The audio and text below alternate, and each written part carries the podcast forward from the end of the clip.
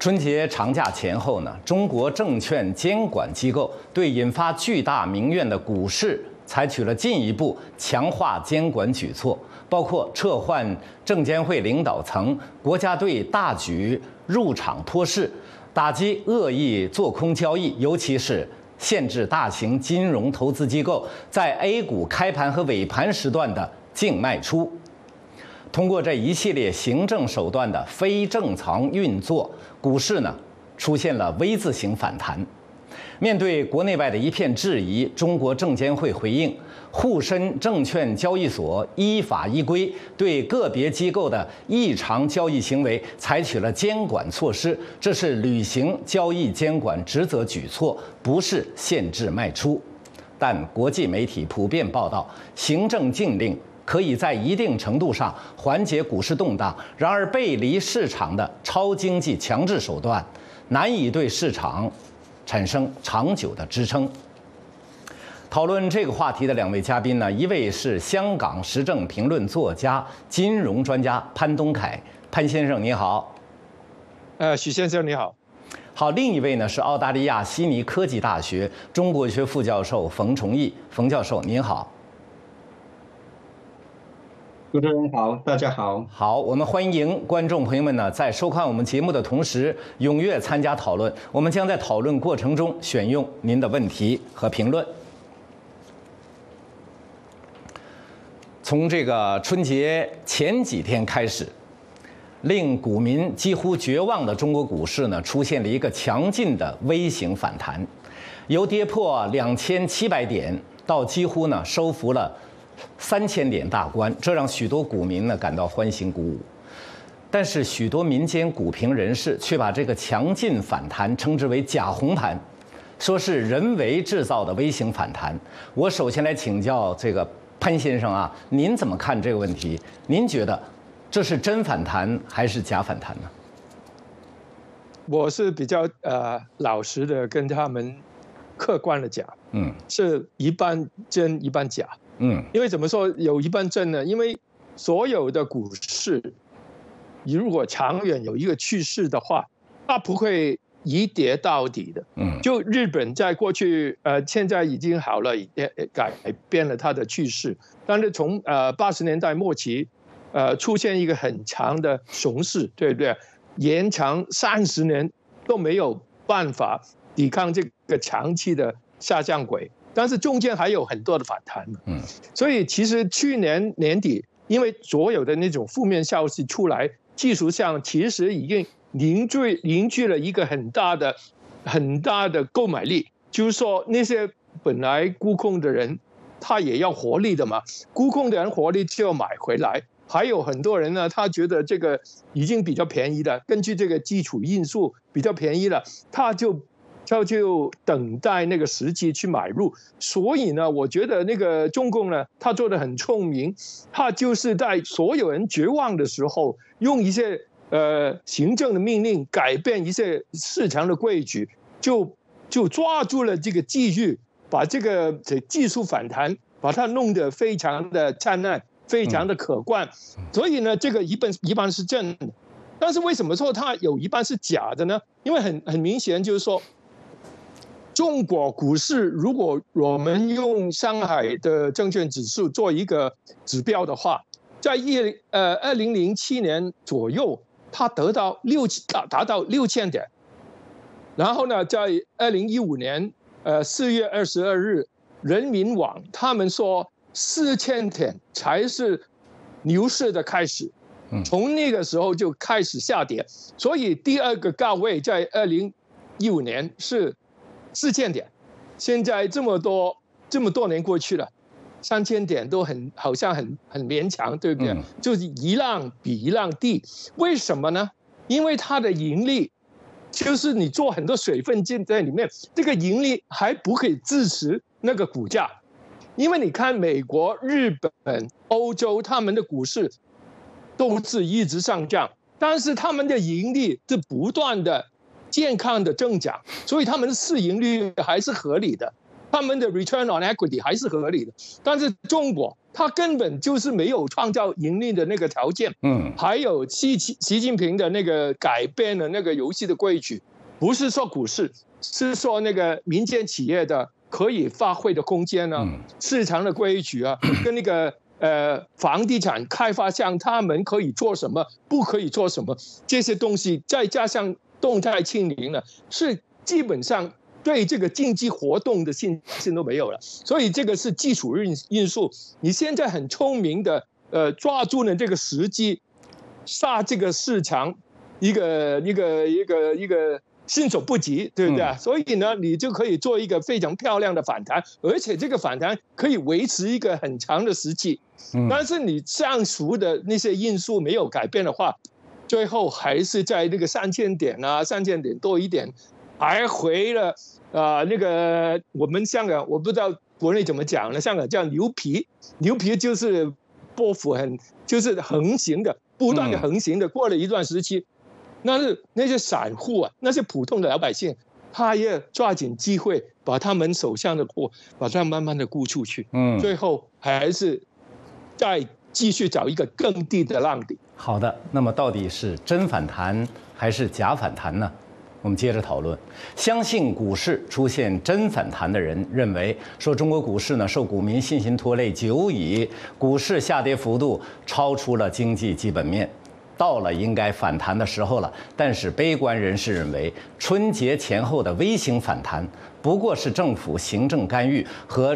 国家入场托市的结果，不会持久。那么，请教澳大利亚冯教授，您怎么看中国股市的？这波春节开门红呢？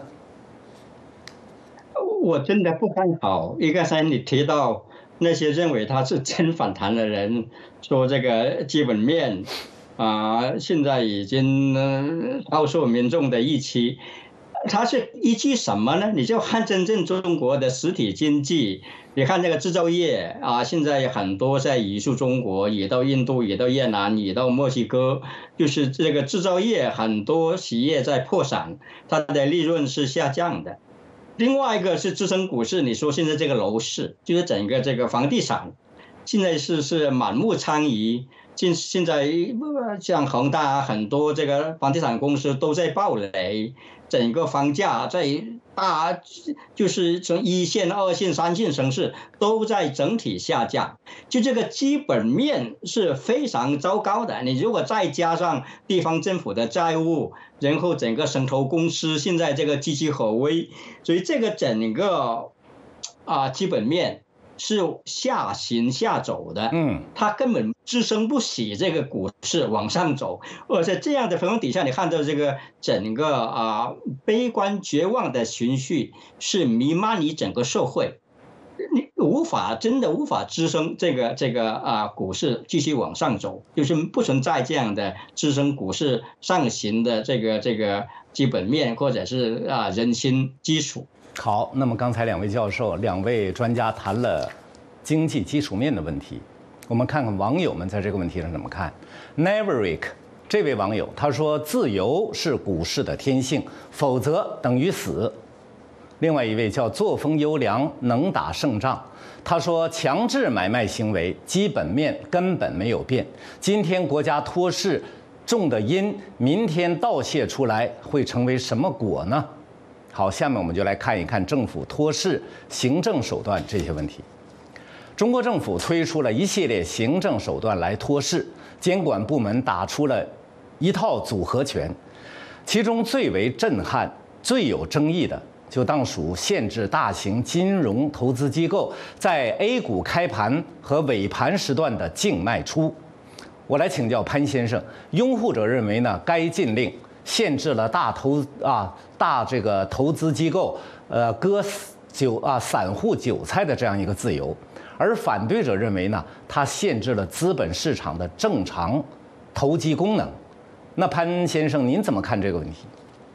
我觉得这个本身是应该没有很大的作用的，因为像这基本上中国的股市就不是一个。不是一个自由的股市，它的市场功能没办法显示出来。但是如果你说呃开开盘的时候，这有个心理作用，就是开盘的时候做盘的时候不可以做一些动作。但是如果他们时间久了以后，一定找到一些出路，找到一些办法，就呃去安排。因为现在就是中国内部那些衍衍生工具已经比较成熟，就是呃有一句话说，呃道高一尺，魔高一丈，对不对？就是说现在他们那些那些呃股票上，他们一定在。退下来想一些方法，因为长远来说，他们要把他们的那个风险去平衡跟对冲，所以呢，他们一定找到一些方法，可以可以躲过这个问题。问题是基础因素没办法改善的话，就是说，嗯，中国那些企业他们的透明度不高，他们的会计知道我们看不到里面的盈利的真实情况情况情况啊情况，而且呢，就是说你那个盈利没办法真正的增长的话。我看长远来说还是逃路无功的，而且呢，我就觉得历史是很好的一个一个一个一个参考。二零一五年，这个出现一个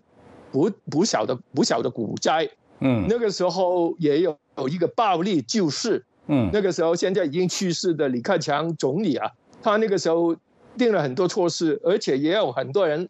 落马，对不对啊？那后来呢？他可以反弹了一段一一段日子，过了两年三年以后，那个下降轨还是还是回到那个下降轨。嗯，所以我觉得最大的因素就是中国的企业怎么改善它的透明度，中国的企业它的盈利怎么可以保证有一个健康的长远的增长？这两个没办法解决的话，我看这些这些化妆术是没有什么大用的。好，那么中国证监会推出的。这个叫限制净卖出的这个禁令啊，禁令呢，就在国内外引起一片质疑声浪。面对这些质疑呢，中国证监会回应说，沪深证券交易所依规对个别机构的异常交易行为采取了监管措施，这是履行交易监管职责的举措，不是限制卖出。但是中国监管部门的这个回应呢，引发了更大的质疑。我来请教冯教授啊，禁止大型机构净卖出，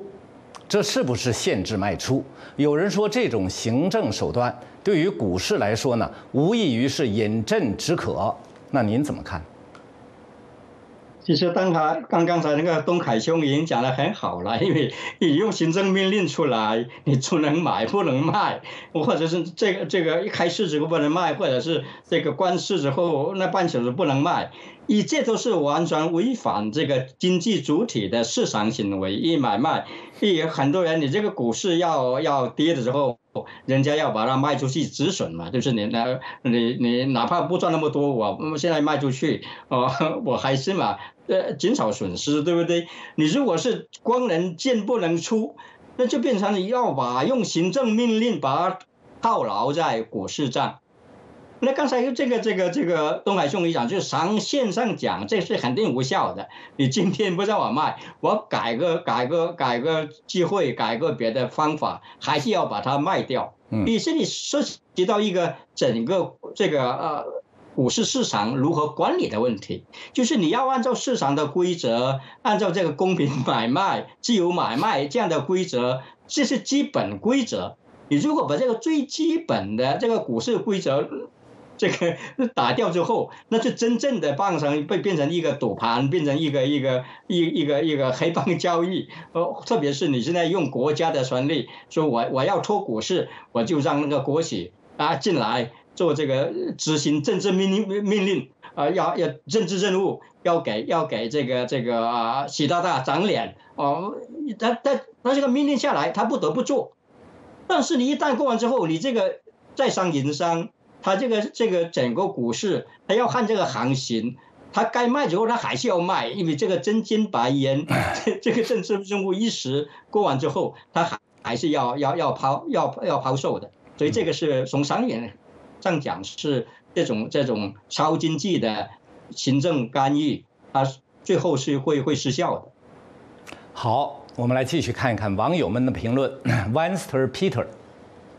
他说已经有消息泄露出来，这次中共救市是启动了社保基金入市，你没看错，就是从二十二万亿余额猛跌到只剩下六万亿余额的你的养老金。这种拆东墙补西墙的微型拉抬看起来很刺激，但是老百姓的养老金将来克扣停发也会很刺激。中共现在在继续糟蹋老百姓的钱来救急，但是中共。最终是被他拆掉的哪一堵墙给砸死呢？也有不同意见。我们看看 Radicals 这位网友，他说：“你说人为制造微型反弹，那之前是不是也人为制造了大幅度下跌？有真能耐啊！”另外一位叫 Dola Camille，他说：“要不你来先解释一下，美联储加息之后，标普五百。”怎么就起来了？美联储为啥不敢降息？我们看到这位网友的言外之意，大概就是就是就是说什么呢？就是说行政手段不光中国采取，美国美联储也采取啊。我们就来接着讨论一下这个问题啊。这个西方国家和市场经济体会不会大规模的采取行政手段来干预股市？会不会也会突出类似的这个限制净卖出的这样一个限令？啊，首先，潘先生，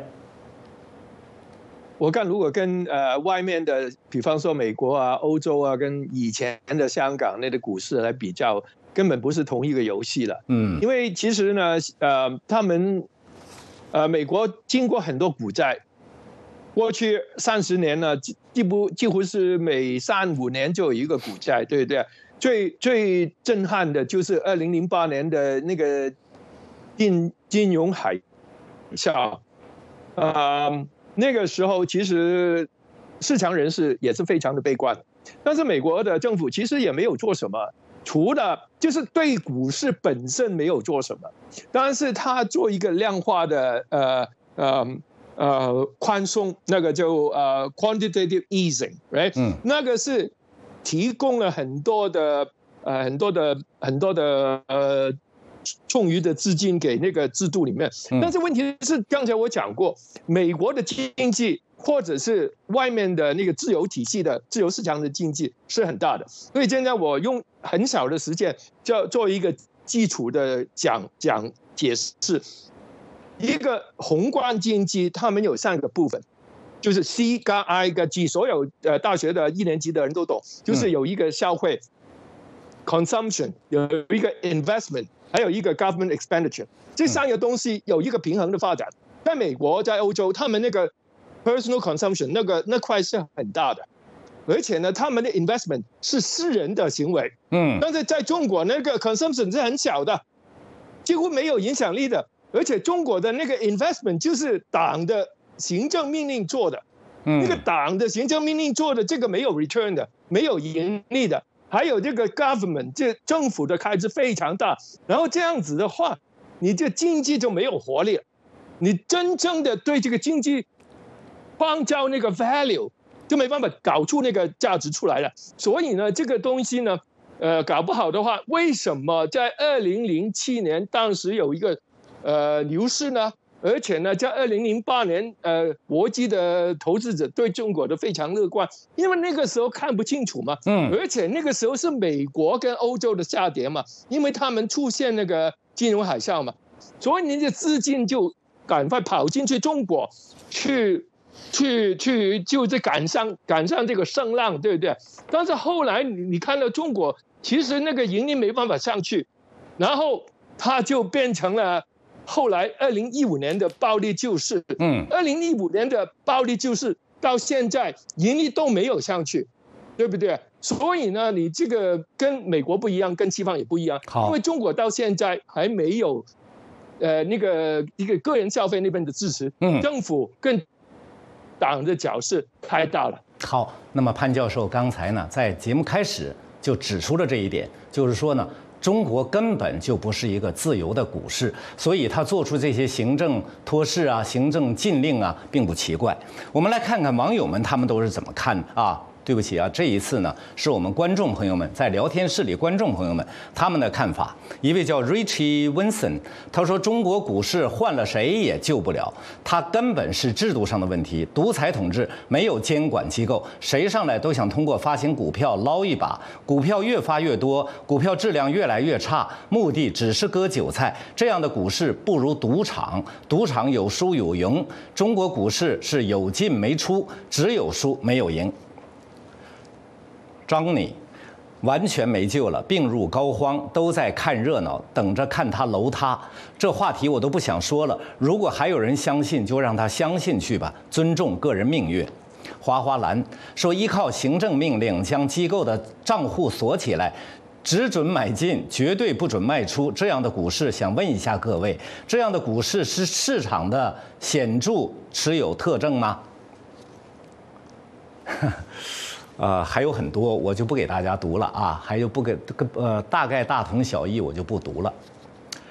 我们看到沪深股市呢，长期萎靡不振，全球垫底的这个原因可能有多种多样，但多数观察家都认为，最主要的原因是股民失去了信心。我来请教潘先生啊，您同意这样的判断吗？中国监管部门采取的一系列行政手段，是不是在对症下药？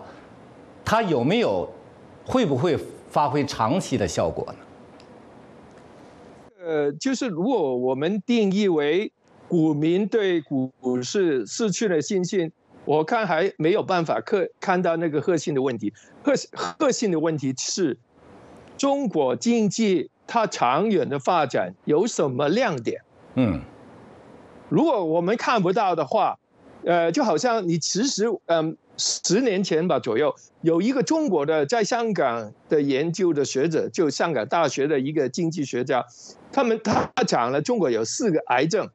第一个是地方的负债，第二个的环境的破坏，嗯，第三个是基基础建设的不受控制，还有一个就是投资个呃呃价格的不受控制。我看这些东东西到现在都没办法搞把它搞定，对不对啊？所以这些癌症还是这十年过去，这些癌症还是存在的。如果这个癌症越来越大的话，其实也也没没有方法。但是我说，中国不是说整个整个政府系统里面的负债都没没办法控制，因为呢，中央政府的负债是非常健康的，但是地方地方政府的负债是非常不健康的。嗯，但是这个为什么可以出现这个矛盾呢？就是因为习近平主席啊，他有用洁癖、洁洁癖啊，就是说，哎，我们中央要很漂亮，我们 window dressing 要要那个呃，不要救那个地方政府，所以地方政府就这和救命，对不对？但问题是，这个习近平一个人的决定吗？所以，如果我真的讲一句不好听的话，如果换了国家主席，也许中国的熊市就会完完呃结束了。好的，潘教授，那么。潘教授讲的很明白，不是信心问题，而是还是经济回到经济基本面这样一个问题。好，那么最后呢，我们想请请教一下澳大利亚的冯教授啊，目前 A 股的微型反弹，有人说是真反弹，有人说是假反弹，你给我们预测一下，您觉得这是昙花一现呢，还是中国股市迎来了一个转折点？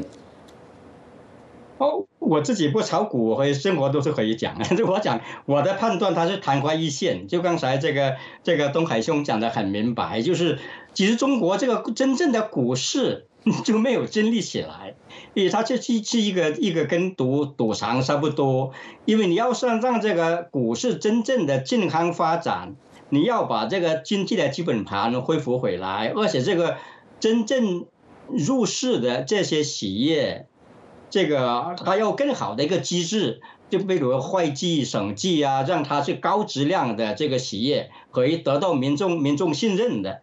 然后呢，你这个企业要提高它的投资回报，就它本身这个企业是一个盈利的企业，那么你买的股票，你你可以长线的发展，你哪怕明天后天不卖出去，你放在那，它还会增值的。而中国现在就完全是投机的一种方式。它这个企业这个经管是缺位的，它没有这个正常机制，所以这样的用用用这个刚才讲是用这个行政手段命令一些一些国家队、一个国企进场，甚至于挪用这个这个养老金进场，令令去硬拖这个事。你你能拖多久呢？因为本身你这个企业这些股票本身不挣钱嘛。好，那么我们最后呢，用柴 dog 这位网友他的一个评论。来结束我们这个讨论吧。柴 dog 他说，A 股的这一波政策是注定不会长久，这一波其实是散户套现跑路的最后机会。行政力量也许能够做到一时逆势而行，但即便是控制力强如中共，政府的意志也无法左右经济大势。中国经济想要起死回生，唯有习近平。自挂东南枝。好，我们今天时事大家谈讨论就结束了。感谢潘东凯先生、冯崇义教授参加我们的节目，我们也感谢观众朋友们的收看和参与。两位嘉宾在节目中发表的都是个人观点，不代表美国之音。